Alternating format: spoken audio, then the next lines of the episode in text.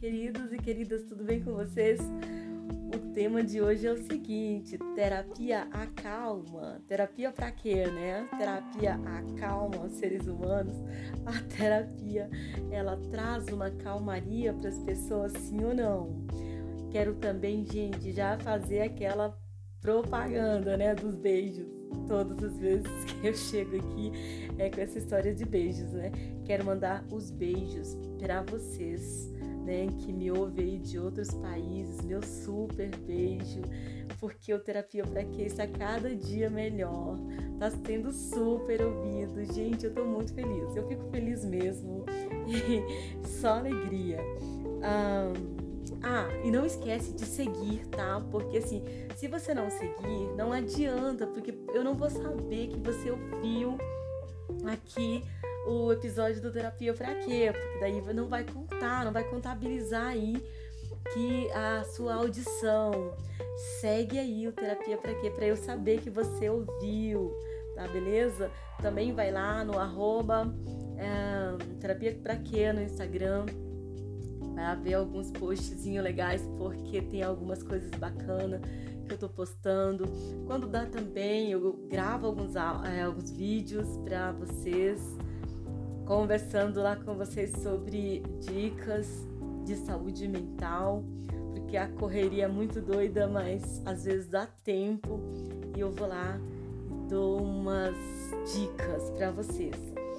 Hoje vamos lá, vamos ver aqui é, se a terapia realmente acalma, se a terapia realmente ou ela dá aquele choque na pessoa vai fazer terapia, se desmistificar aí esse segredo, esse mistério em volta da terapia, né?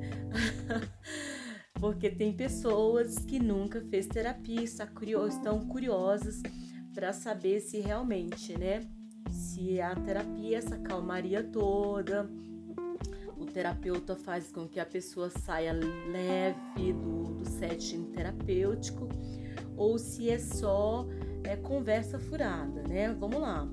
Eu quero logo mandar aqui um beijo pro meu terapeuta, né? O meu psicanalista Saulo Vieira, Saulíssimo, um beijo para você. eu super, sou super grata né? Por você me ouvir, por você me tá aí sempre me orientando, sempre, né? É, me, nas suas escutas, né? E sempre me sacudindo quando é necessário. então, meus queridos, o Saulo ele é um filósofo, é aquela pessoa que transcendental, né? Mas ele me dá mais sacudidas, hein? Tem semanas que eu passo redundante de algumas coisas que ele me diz. Enfim, olha, eu não sei se, assim, depende muito, muito da, do seu material, depende muito da sua queixa, depende muito do que você traz para terapia, porque na verdade a, aquela coisa de que a terapia ela vai te trazer, é, te levar para um lugar de, de, de calmaria, tem aquela musiquinha de fundo, né? Toque de violino, toque de violão, de piano, tem sim, né? Só que aí uh, o que você traz para a terapia na realidade é só a ponta do iceberg. Nós, como psicanalista, vamos acabar é, nos aprofundando como mergulhadores profissionais. vamos mergulhar profundamente no seu oceano e vamos lá visitar a profundidade e de repente vamos encontrar alguma coisa na sua infância, alguma coisa na sua adolescência, alguma, algum material escondido no seu inconsciente, trazer e confrontar com você para que e aí de repente você pode não gostar ou você pode trazer para você uma, uma inquietação, né? Não que isso seja ruim, porque assim, quando você vai para a terapia, você vai para se autoconhecer. E não tem como você se autoconhecer sem você passar por esse processo, né? Sem você passar por, pelo processo de, de revisitar esse, esses lugares, os porões do seu inconsciente. Então, é, quem diz que fez terapia que foi um processo maravilhoso, ele olhou por esse lugar que de repente é maravilhoso se autoconhecer, né? Então ele viu por essa ótica de ficar maravilhado por se autoconhecer. É, porque é maravilhoso se autoconhecer e poder é, se defender de alguns ataques conscientes, né? É, às vezes você tá ali numa situação que você consegue se defender muito mais rapidamente do que se você não não se autoconhecesse. Uma outra questão é quando você é uma pessoa que faz terapia, você está livre de qualquer sofrimento? Claro que não. Você também vai continuar passando pelos processos, assim como qualquer outra pessoa. Só que ah, você vai ter muito mais defesas, você vai ver as coisas com mais levezas, com mais leveza. Então você vai um, elaborar, né? o so, até o sofrimento você vai elaborar com mais clareza. Você vai é, é, não vai deixar que as pessoas é, te atinjam ou que o, o, outro te atinja com o mesmo teor. Porque é tudo, você vai compreender e ter mais autorresponsabilidade. Você vai compreender que tudo está relacionado a você. Que é você quem permite que o outro te ofenda né? Então, não é mais o outro que te ofende, você sai do lugar de vítima e você passa a compreender que é você quem permite que as coisas aconteçam com você e não é mais o outro que, que vai te ofender. Então você sai desse lugar de vítima, você passa a ser o responsável pela sua vida, pelas suas ações e até que ponto o outro pode te atingir. Então isso é libertador. Isso é algo que você passa a, a gerenciar melhor a sua vida.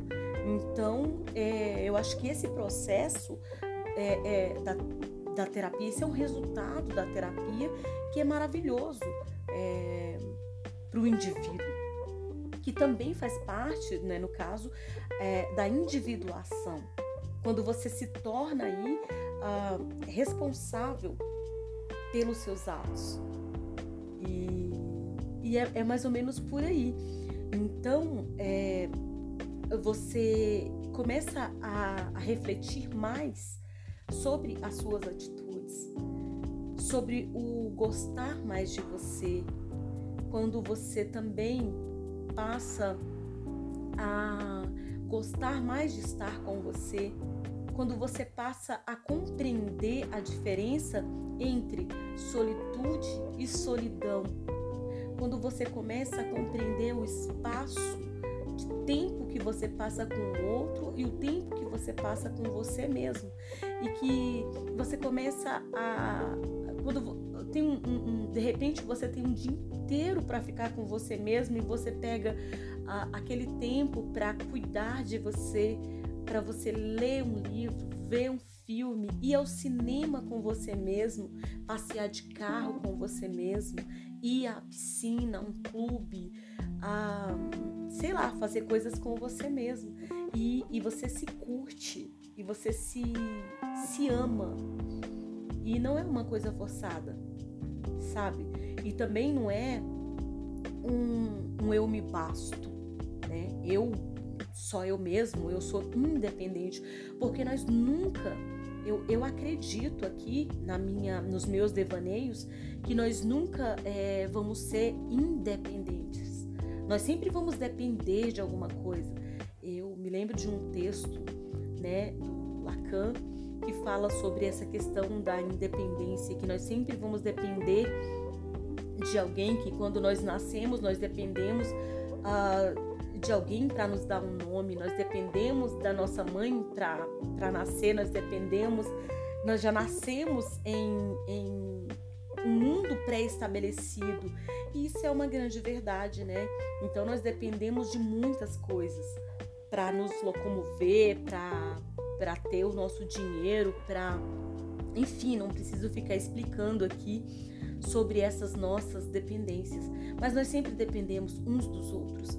Mas nós podemos transformar essa, essa nossa dependência também em uma certa independência.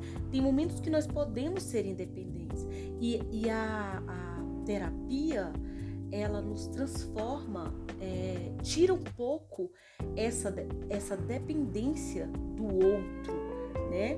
Onde nós conseguimos ser um pouco menos dependente do outro e tirar também essa responsabilidade do outro sobre nós ou vice-versa, né? E o amor, essa dependência do amor também, amor do outro, nós podemos é, nos amar mais. E também é, nos conhecendo, nós conseguimos também é, detectar mais os nossos medos, os nossos e controlar, né? O que vem de nós. E assim, eu acredito que pessoa, mais pessoas fazendo terapia, se compreendendo, se é, pelo menos compreendendo o seu próprio eu, eu acredito que seriam menos pessoas ofendidas, menos pessoas doloridas e menos pessoas ferindo outras pessoas. Bom, eu acredito que é mais ou menos isso. Eu vou deixar beijo para vocês. Espero ter esclarecido, espero ter me feito entender. E esse bate-papo eu acredito que tenha sido legal próximo.